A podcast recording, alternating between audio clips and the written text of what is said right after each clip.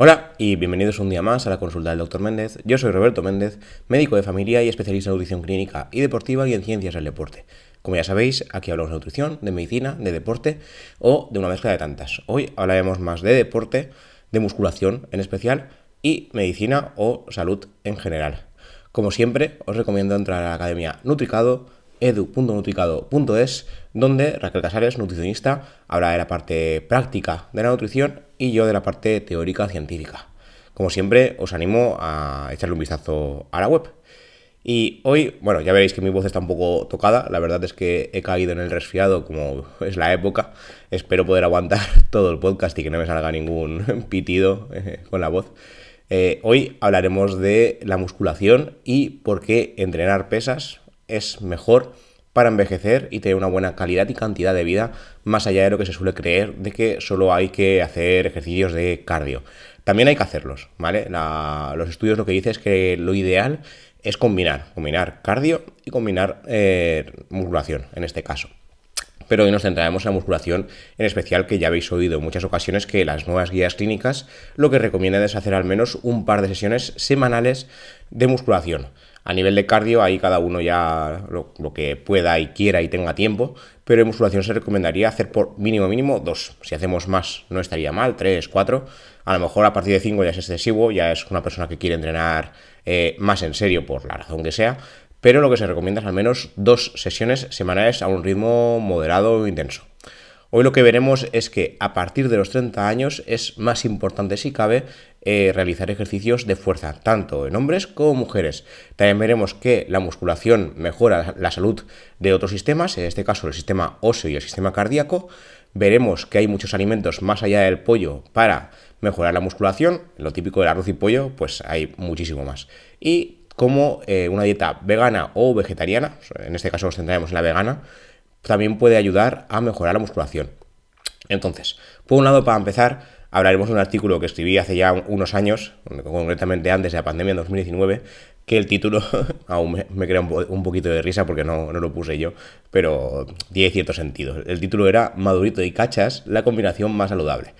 A ver, aquí lo que hablábamos es que a partir de los 30 habría que tener eh, más foco en el tema de la musculación. Eh, no sé si los 30 es una para llamar madurito a nadie, a mí me parece un poco insulto, pero la verdad es que el título tenía su, su aquel.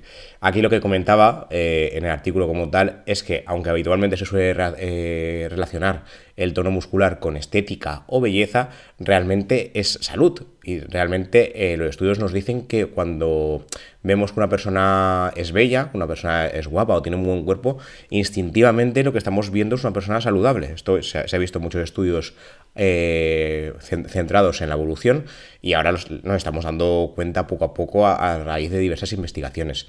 En este caso, eh, centrándonos en el tema de musculación y salud, lo que se hizo fue un estudio que se publicó en el Journal of Epidemiology and Community Health que sugeriría que la cantidad de músculo magro que posee una persona sana de mediana edad, mediana edad realmente son 40-50 años, se relacionaría con un descenso del riesgo de enfermedad cardíaca. De otra, dicho de otra manera, a mayor proporción de músculo, y dentro del, peso corporal, o sea, mayor porcentaje muscular o masa magra y menor masa grasa, mejor salud. Actualmente se sabe, por eso digo mucho lo de los 30 años, se sabe que a partir de los 30 años, si no hacemos nada, la pérdida habitual es de un 3% cada 10 años, 3% de masa muscular. Esto puede parecer poco, pero claro, si sumamos 3%, 3%, 3%, cuando cumplimos los 60, hemos perdido ya casi un 10% de masa muscular. Y si tenemos poca masa muscular, ya sea por genética o porque no la hemos trabajado durante, la vida, es un porcentaje muy elevado y es arriesgado, no solo por el tema de estética, sino por el tema de salud. Salud ósea, porque la densidad mineral ósea se pierde a la par que la masa muscular, y salud eh, cardiovascular. El sistema muscular no solo tiene un papel estético, sino que también está implicado en varios procesos metabólicos, y su disminución se ha asociado con un mayor grado de incapacidad en la vejez y un mayor riesgo de muerte prematura. De hecho, cuando una persona de edad avanzada tiene poca masa muscular, lo que llamamos sarcopenia, lo que se ve es que a mayor sarcopenia, es decir, a menor masa muscular, mayor riesgo de caídas. Mayor riesgo, por ejemplo, de fractura de cadera, que es lo más típico, y la fractura de cadera, a su vez, aunque no es una enfermedad mortal como tal, a menos que tengas una superfractura, eh, todo lo que conlleva alrededor el siguiente año o dos años aumenta muchísimo el riesgo de mortalidad. En este caso también se ha visto que a mayor sarcopenia, mayor riesgo de infarto cardíaco, mayor riesgo de accidente cerebrovascular y mayor riesgo, en este caso, de, sufrir osteoporosis, baja densidad mineral ósea y lo que comentaba de las fracturas. En el estudio, como tal, lo que eh, se quiso ver es una posible asociación entre el músculo, entre la cantidad de masa magra, masa muscular, y el riesgo de sufrir enfermedades cardiovasculares en individuos sanos. Entonces lo que hicieron fue monitorear la salud de más de 2.000 personas, 1.000, bueno, 1.019 de las cuales tenían más de 45 años, y ver qué pasaba los siguientes 10 años. Ninguno había sufrido nunca ninguna enfermedad cardiovascular. También se tuvieron en cuenta otros factores, hábitos dietéticos, nivel de actividad física previo, eh, nivel de grasa en sangre, marcadores inflamatorios, presión arterial, peso, IMC y porcentaje de masa muscular, que es lo que nos, incumbe hoy. Cuando pasaron los 10 años, una, década del estudio, 272 eh, individuos, menos del 27%, sufrieron una enfermedad cardiovascular y algunas de ellas mortales. O sea, antes de los 55, alguno de los participantes ya falleció, incluyendo accidentes cerebrovasculares y lo que se vio es que los hombres tenían hasta cuatro veces más probabilidades de desarrollar estas enfermedades respecto a las mujeres, y el volumen de masa muscular se asociaba con el riesgo de la enfermedad.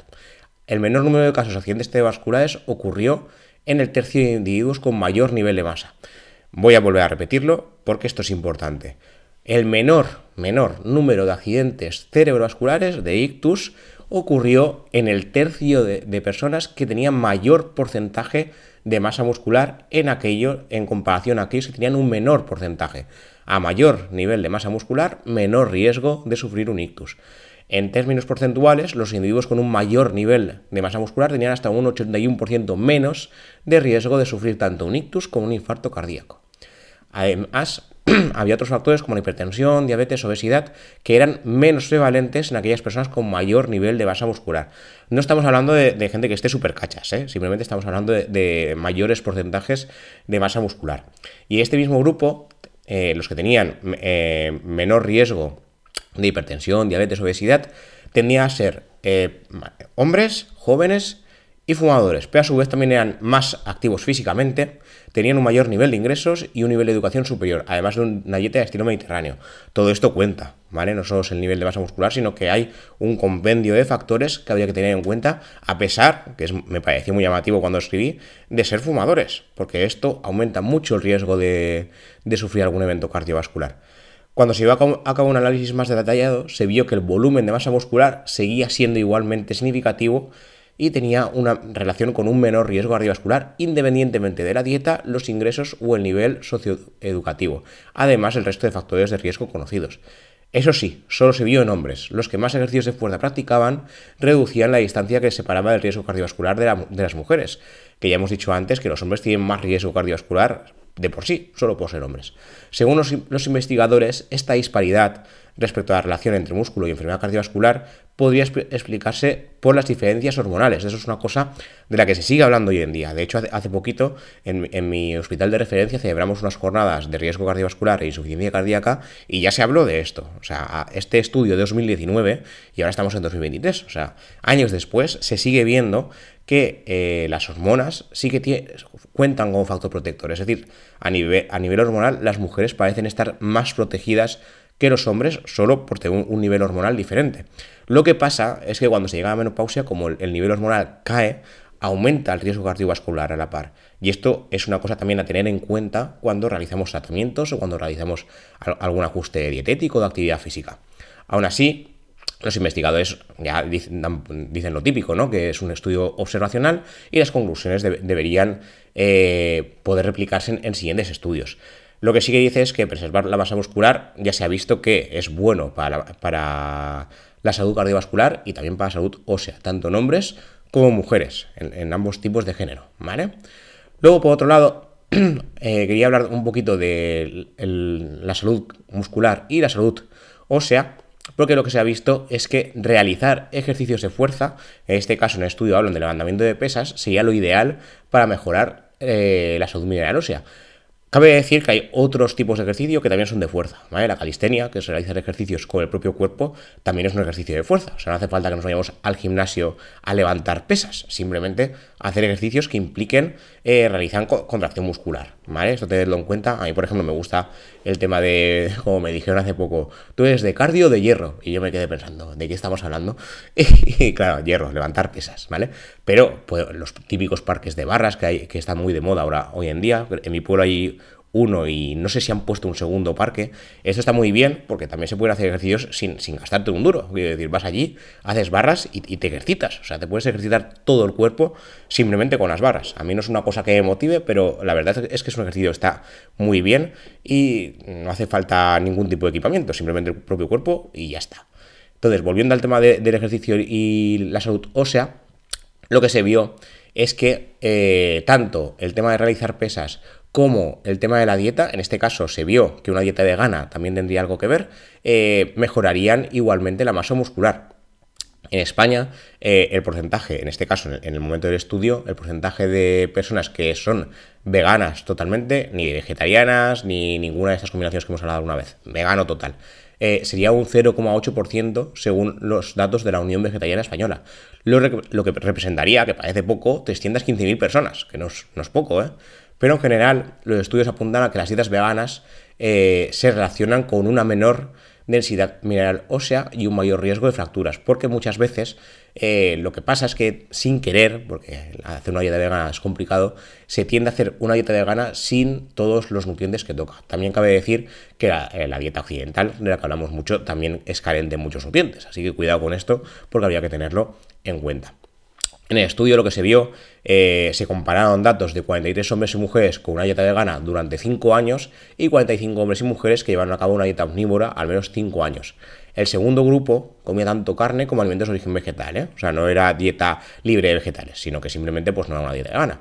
Según los resultados, los participantes que llevaban a cabo una dieta vegana y realizaban ejercicios de fuerza, máquinas, levantamiento de peso o calistenia, al menos una vez a la semana, tenían una mejor densidad mineral ósea que los que no lo hacían. De hecho, detectaron que los participantes veganos y los omnívoros que realizaban estos entrenamientos tenían una salud ósea similar. O sea, en este caso daba igual el tipo de dieta que, aunque la dieta vegana se, se, había relacionado con el tema de tener menor densidad mineral ósea, el tema de realizar ejercicios de fuerza hacía que esto diese igual.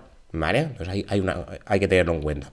Luego, por otro lado, cuando se comentaba el tema de que hay que tener en cuenta otros alimentos más allá del pollo, porque lo típico de, las películas es eh, pollo y arroz para tener músculo. Esto es una tontería o una catedral, porque anda que no hay eh, alimentos ricos en proteínas, además bastante bien de precio en comparación al pollo. Sí que es verdad que la carne de pollo sigue siendo una, una carne económica y rentable. A ver, habrá otras más baratas, pero no serán igual de saludables ni igual de ricas en proteínas pero hay que tener en cuenta muchos otros alimentos que son necesarios para ganar masa muscular, tanto por su riqueza en, proteínas, que es lo que buscamos, ¿no? Como su riqueza en nutrientes y su necesidad para eh, generar masa muscular sin tener que tener proteínas como tal, como veremos a continuación. Eh, algunos son muy típicos, por ejemplo, el pescado azul eh, que es lo típico, ¿no? El atún, por ejemplo, eh, tiene 23 gramos de proteína por cada 100 gramos de alimento, casi un 25% de contenido proteico, que es muy similar al pollo. Hay que tener en cuenta los niveles de mercurio, como hemos hablado en un montón de ocasiones, porque el eh, demasiado atún puede ser malo. ¿Vale? Lo que se recomienda, como ya sabéis, son cuatro raciones de pescado a la semana. Una latita de atún es media ración, suelen ser unos 50-52 gramos. Los huevos, que, que tienen 7 gramos de proteína de, muy alta calidad, en este caso la, albúmina, que es la más importante, y son muy fáciles de digerir y son muy económicos hoy en día. El agua, este líquido es básico para mantener la hidratación y fomenta la creación de nuevas fibras musculares a pesar de que es carente de nutrientes, no contiene proteínas, por ejemplo.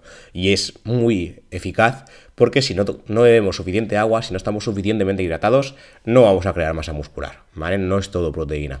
Las espinacas eh, se han relacionado, en este caso en un estudio de 2019, lo que se vio es que las espinacas desarrollan la musculatura gracias a la ecdisterona, que es la hormona esteroidea que se conoce desde el año 1980.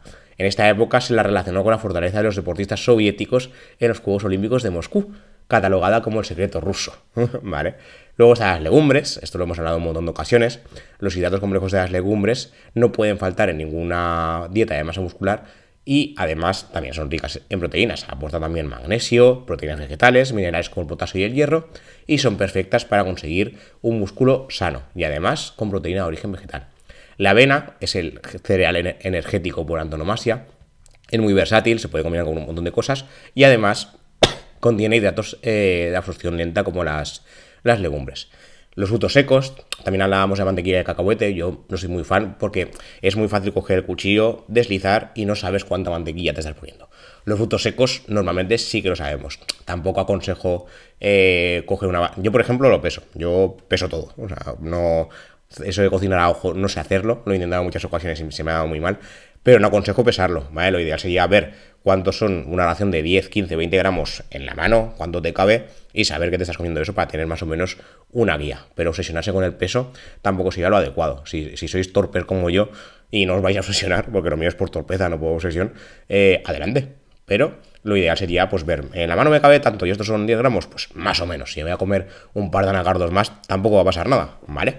En este caso, lo que se ha visto es que eh, los frutos secos contienen hasta un 15%, 16% de proteínas. Y la clave es mirar la etiqueta y ver que no, eh, que no son salados, que no hay grasas añadidas, que no hay miel que suele ponerse, como un artículo que hicimos hace poquito también en, en el periódico. Y nada, finalmente tenemos las frutas, como por ejemplo el plátano, naranjas, frutos rojos, mandarinas o kiwi, que además de contener vitamina C, contribuyen a la formación de colágeno. Recordad que de momento los estudios dicen que a menos que tengamos un déficit severo de colágeno, por el motivo que sea, consumir colágeno de forma externa, como hemos hablado ya en algún episodio, si no recuerdo mal, no sirve para nada. Al final el cuerpo lo que hace es deshacerlo y enviar las proteínas donde hagan falta. Y, a lo mejor no, no, las manda para hacer colágeno, las manda para hacer otra cosa. Sí que es verdad que ya hay estudios que dicen que si tenemos un déficit de colágeno, consumir estos suplementos sí que nos ayudará a mejorar porque las proteínas que contiene ese suplemento serán para hacer colágeno y como no tenemos colágeno, pues el cuerpo las dedicará a eso. Pero si no hay ningún déficit, en principio no se verá ninguna mejoría, así que cuidado con malgastar el dinero, ¿vale? Porque además podemos conseguir el colágeno de muchos alimentos de origen proteico.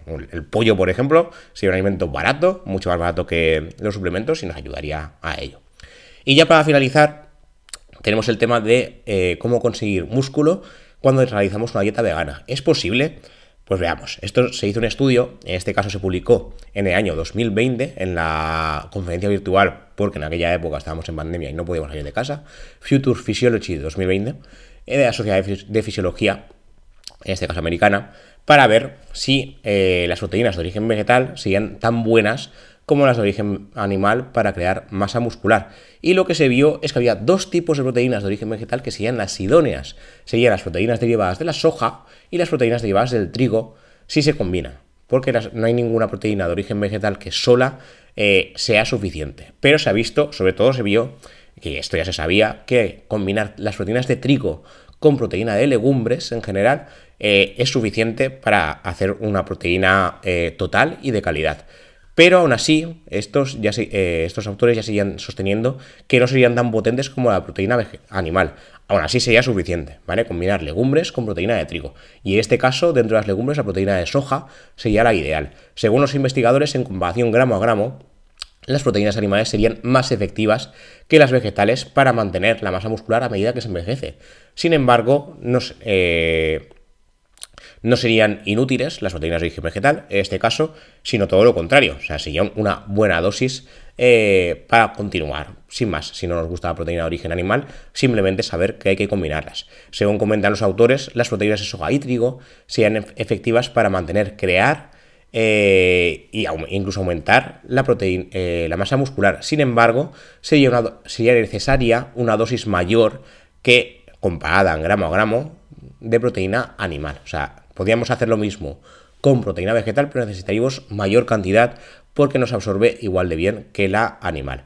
Aún así, eh, los autores dicen lo mismo que se sigue diciendo hoy en día, años después. Lo ideal es combinar. O sea, yo no, no comería solo proteína animal, sino que si se puede, si no somos veganos, vegetarianos y demás, sobre todo veganos, porque los vegetarianos aún pueden echar mano de lácteos y huevos, eh, lo ideal es combinar, combinar proteína animal y proteína vegetal. Un 50-50, el equilibrio sería lo ideal, ideal. ¿Que nos gusta menos la carne? Pues oye, eh, o, los, los, derivados animales, pues más proteína vegetal. Pero si nos gustan los dos, lo ideal no sería excederse en el animal, sino hacer un 50-50. Y creo que esto es todo lo que os quería comentar por hoy. Me ha aguantado bastante la voz para mi, para mi alegría.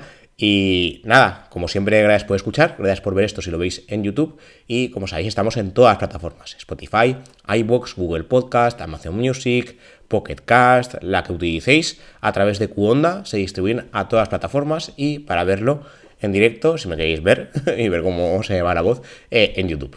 ¿Vale? Y nada, nos vemos y nos escuchamos en el siguiente episodio. Hasta la próxima.